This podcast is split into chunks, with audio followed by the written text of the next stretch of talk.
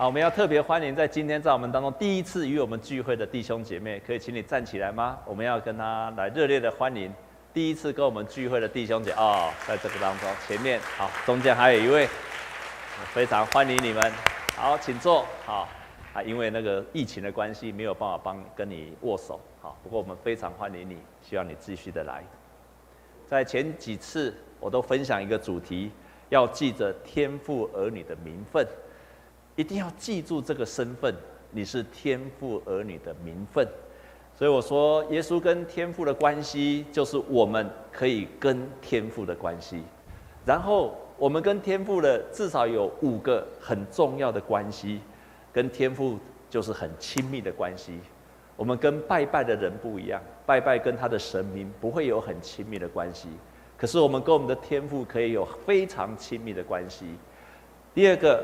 天父会肯定我们，第三个，天父会供应我们，第四，天父会保护我们，最后天父会引导我们，所以，我们跟天父的关系是有非常非常密切的关系。但是，我们最容易忘记这个身份的，就是在我们受苦的时候，我们最容易忘记天赋，最容易忘记我们是上帝天赋的儿女的身份的时候。通常也最容易的就是在我们受苦的当中，亲爱的弟兄姐妹，我这边有一个一千块钱，这边有一千块是我今年拿到的红包，很新的一千块钱。我们当中有没有人要？只有两三个举手。我们再说一次哦，要的第一个举手要送给他，有没有人要？好，好，那其他人都不要吗？你们是不是都太有钱了？摩擦这几千块。真的没有人要吗？啊，没，哦，那我问你一个问题：如果这一千块钱，啊，是不是太少啊？如果这一千块钱，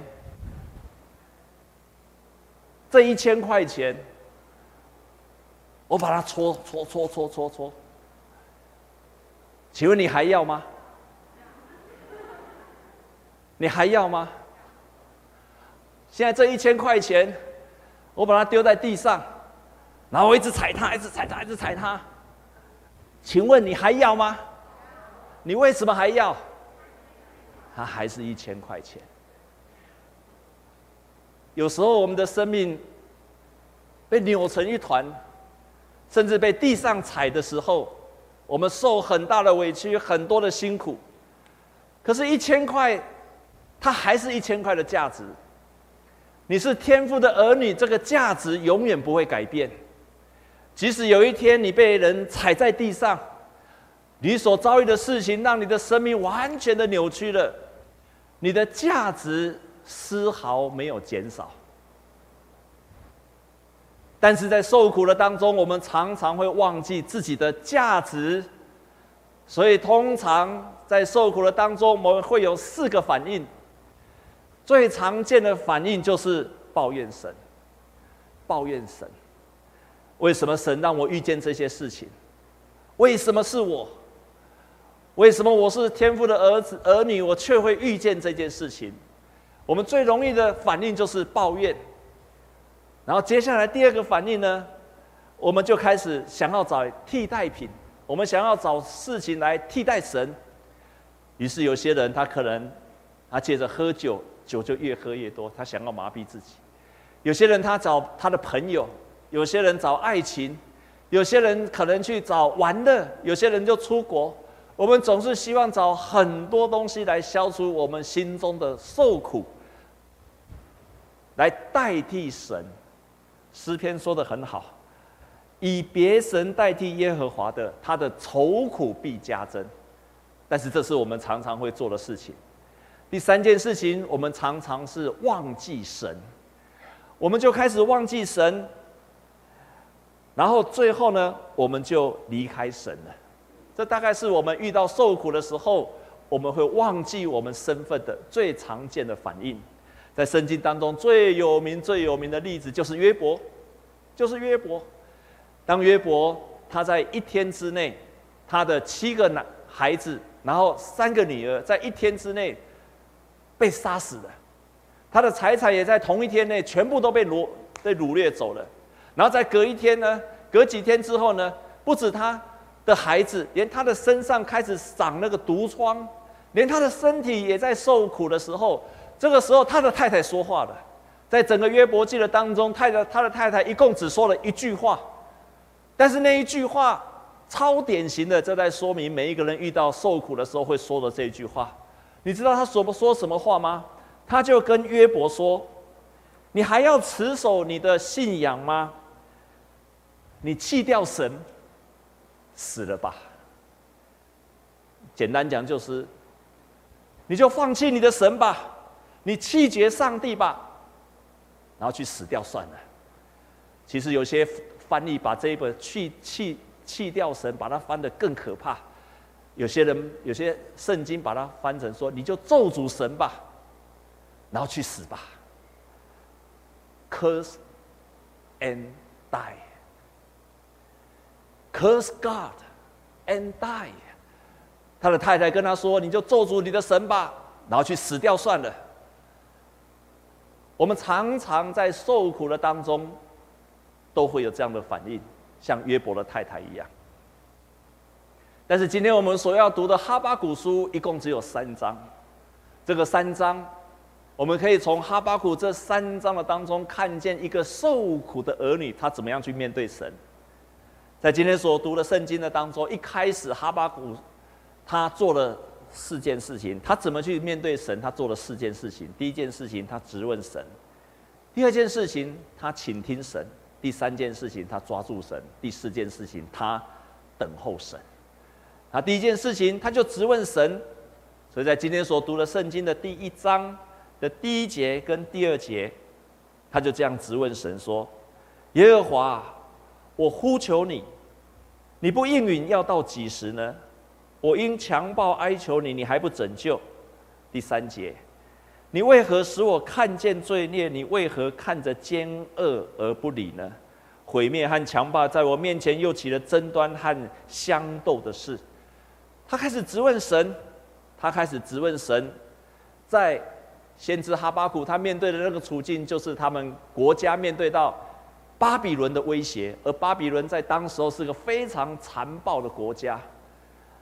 很多不公义的事情，对待那些外邦的民族是非常非常残暴，所以这个哈巴谷就质问上帝说：“上帝呀，上帝呀，为什么这些事情发生？你为什么不出声？你为什么不听我们的哀求？要到什么时候你才要出手呢？你为什么看见而不理呢？”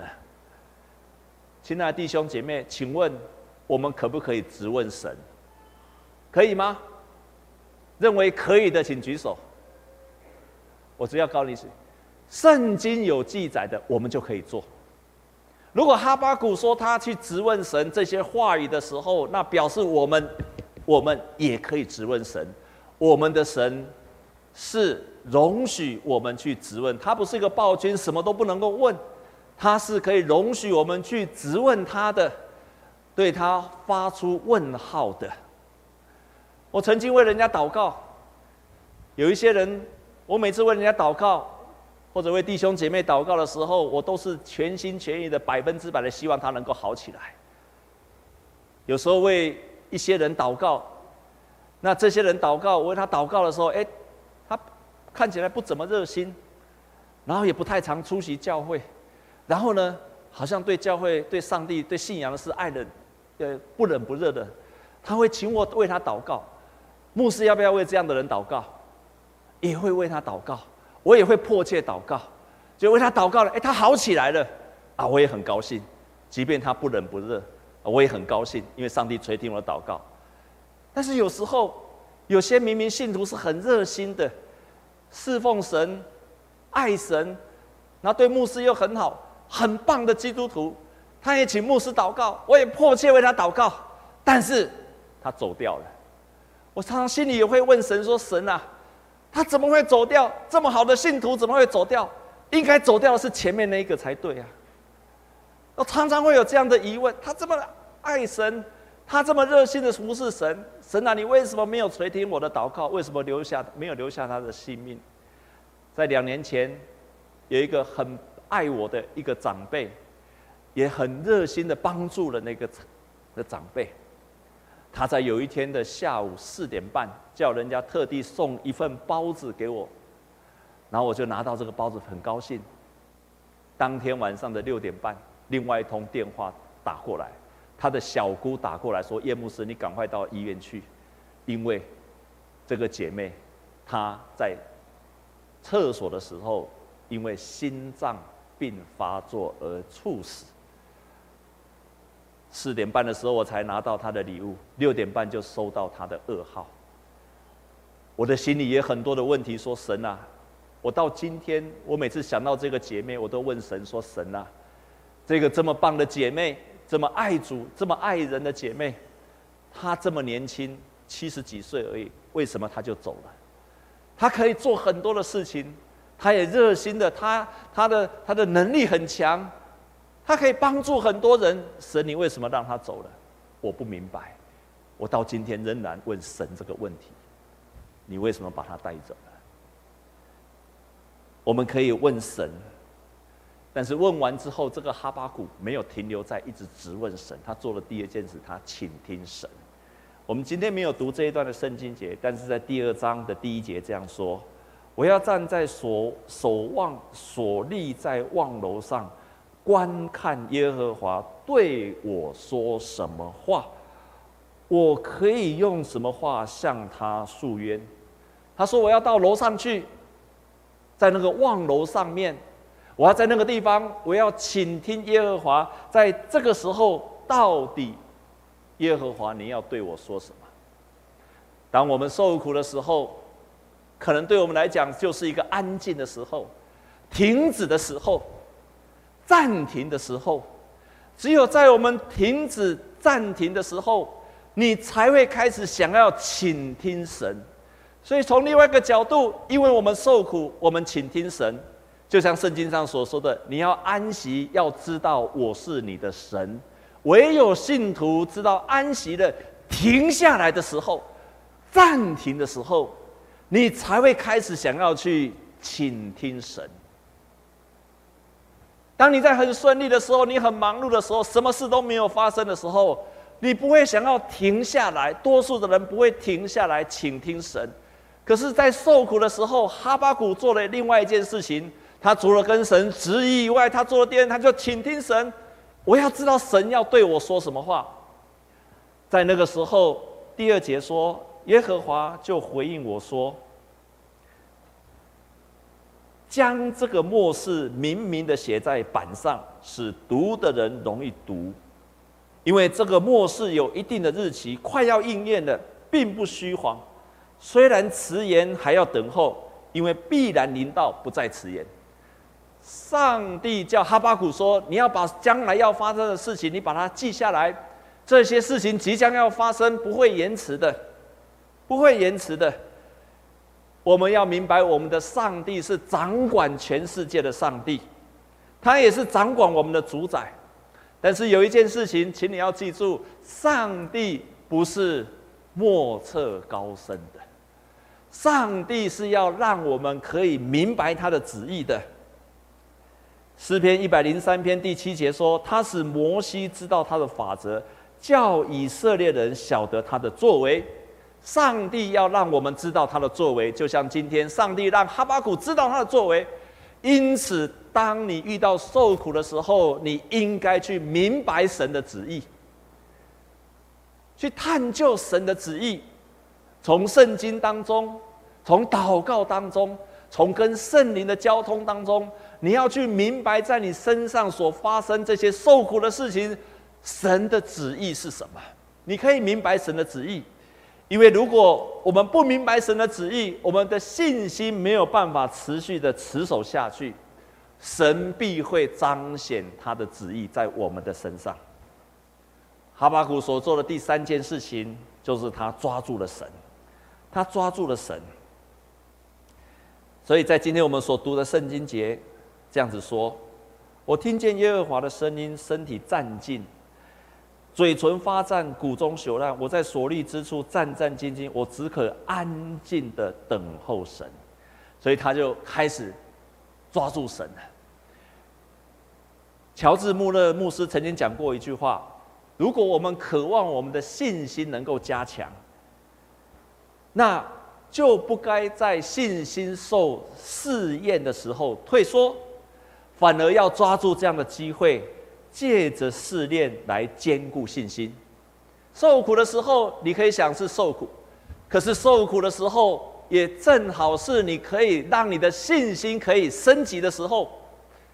信心可以升级的时候，就好像你的电子产品、你的电脑坏掉了，坏掉没有办法，你不会再去买旧的，你会买更好的电子产品，你会再去买更好的电脑。升级的时候，所以有时候如果没有坏掉，你可能一直用、一直用、一直用，你就觉得我已经习惯了。可是往另外一个角度来讲，就是因为坏掉了，你的电脑刚好可以换另外一台新的、更好的、更升级的。我们在受苦的当中，常常也是我们的信心。你可以说我们的信心会亏损，我们会埋怨神。可是从另外一个角度，当你遇到受苦的时候，不正是你的信心可以升级的时候吗？当你开始这样想的时候，就像乔治·穆勒说的：“你在受苦的时候不要退缩，在受苦的时候不要退后，因为那是你可以升级的时候。你不会因为你的电脑坏掉，你就说我从此以后不要用电脑了吧？有这样的，请举手。”多数人都嘛会买新的电脑。同样，你的信心受到考验的时候，你就不要说“我不再从此不要再理上帝了”，你反而要跟上帝说：“上帝，我要一个全新的信心给我。”阿门。跟左右的人讲，受苦的时候正是你信心升级的时候。第四个部分，哈巴谷说他就要等候神，他就等候神。我们来看今天的。哈巴古书的第三章的第十六节，第十六节，我们一起来读好吗？预备起。我听见耶和华的声音，身体战兢，嘴唇发颤，骨中朽烂。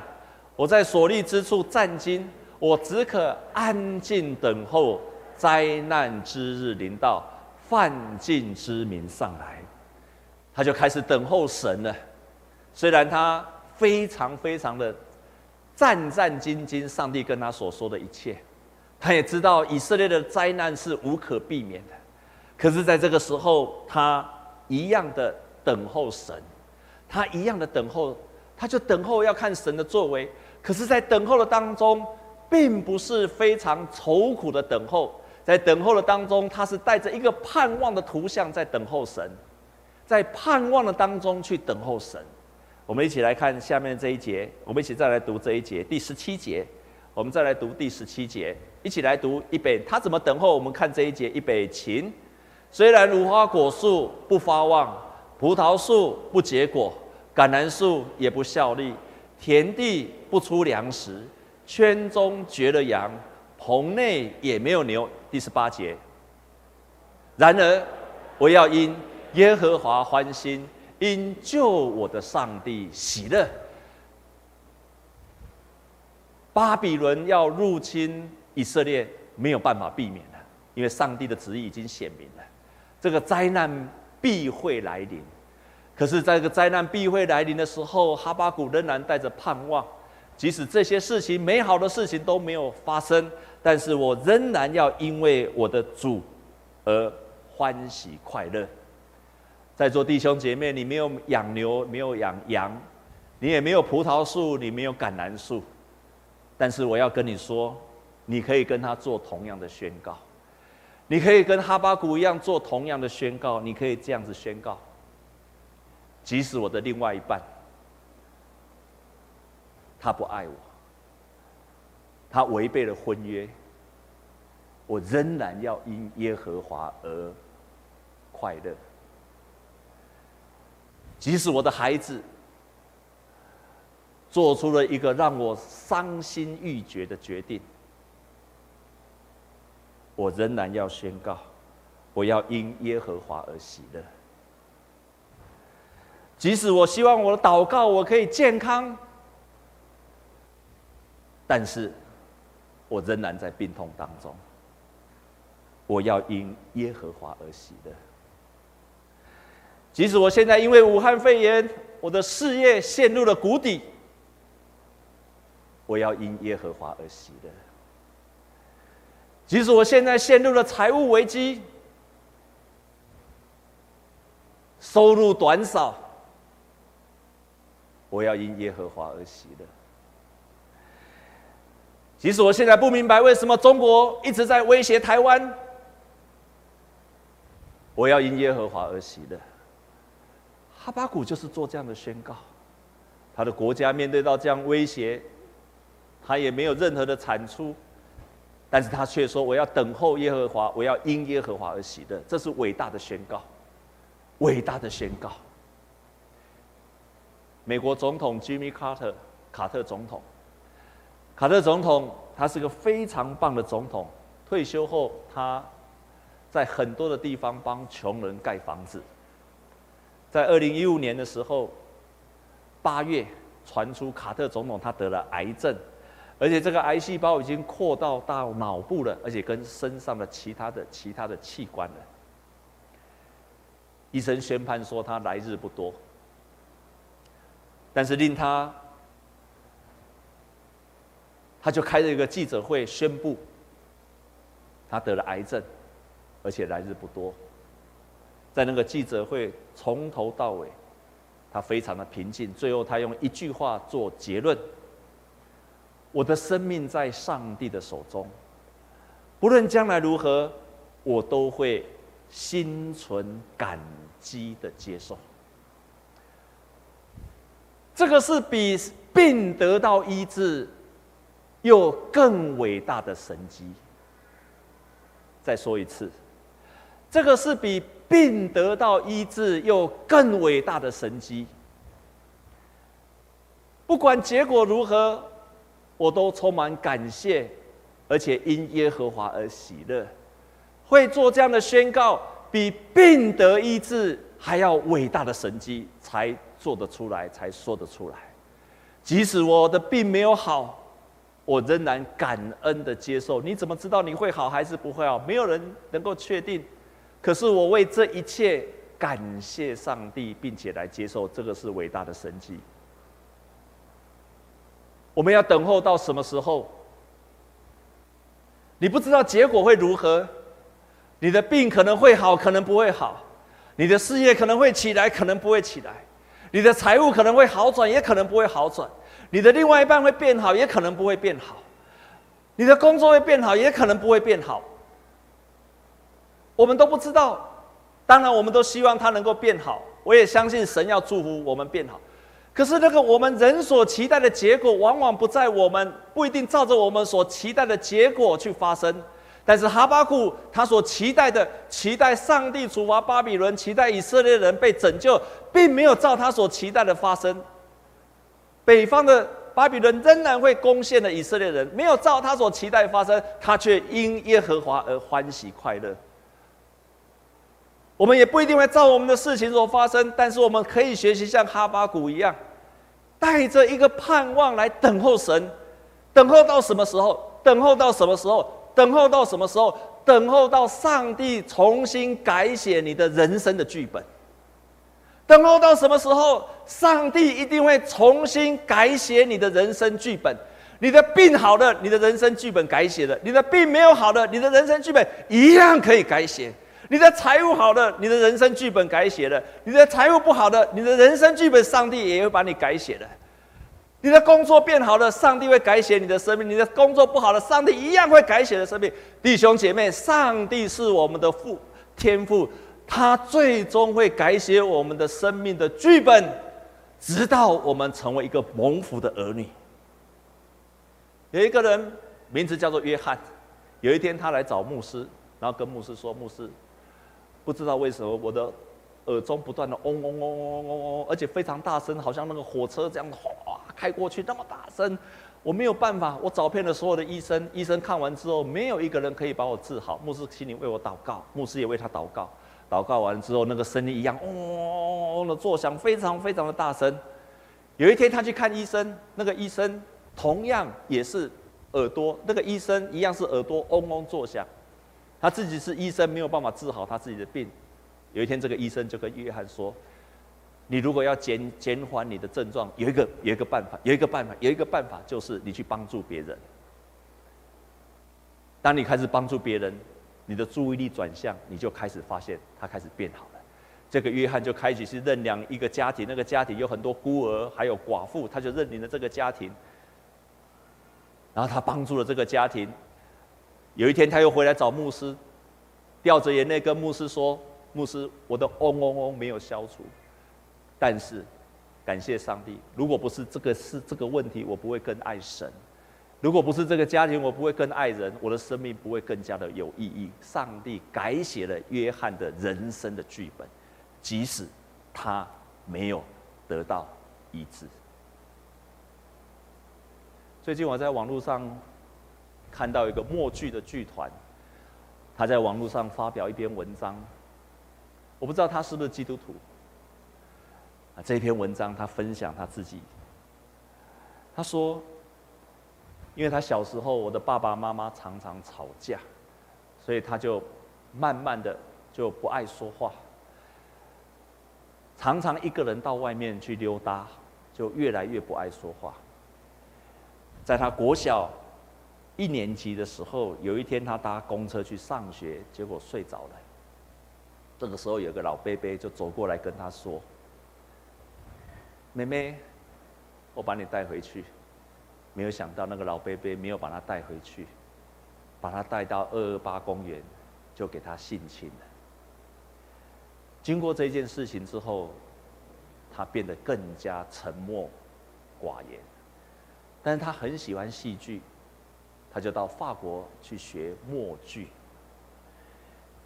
有一天，他突然想起了他在小学一年级被性侵的情况，也想起了那个老伯伯的脸跟样子，还有那一天所有的场景，全部突然跑回来了。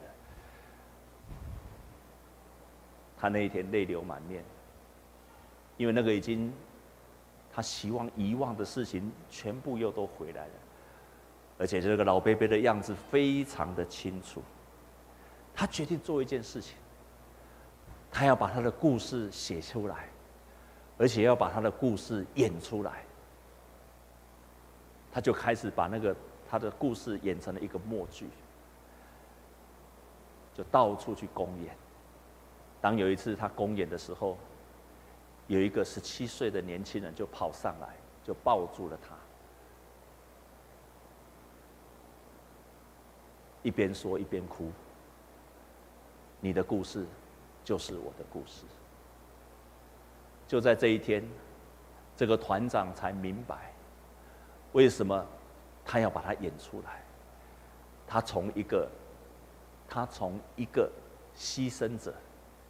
变成了一个拯救者，神改写这一个人生命的剧本。过去的伤痕已经发生了，永远没有办法再回头过去。但是我非常确信一件事情，我的心里充满了确信：如果我们像哈巴谷一样，你可以质问神。你可以倾听神，你抓住神，带着盼望等候神，神一定会改写你的人生的剧本。你的受苦会让你的人生开始另外一段人生的剧本。我们在座弟兄姐妹，也许你还在受苦当中，还没有结束，请你记住今天哈巴谷的信息。这是所有属神儿女的共同的故事，不是只有哈巴谷，属神的儿女都可以经历过的。我们同心来祷告，亲爱的天父，我们有很多的问题，尤其我们在受苦的时候有很多的问题，不知道这些事情为什么会发生，我们也还没有看到这些事情的结局。但是主，你借着你的话语，尤其我们借着圣经上的的的人，我们看见他们在受苦的当中，他们紧紧抓住神的人，神你就借着你的力量、你的能力，改写他们人生的生命的故事。我们都不知道那个结局会如何，我们甚至也不喜欢受苦，但是今天我们可以这样子宣告说：神啊，我深信，我既然是天父的儿女。我的人生的剧本在受苦的当中，你必然赐下一个更美好的剧本给我们。我们就带着这样的盼望，等候上帝，你再一次的行你的大能跟神迹在我们的身上。我们这样祷告是靠着耶稣基督的圣名，阿门。